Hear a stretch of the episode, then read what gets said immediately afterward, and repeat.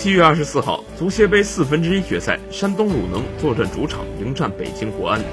本场比赛开场，格德斯表现的就比较活跃。第三分钟，鲁能后场拿球形成反击机会，格德斯接到传球后，一人吸引了国安三名防守队员的包围。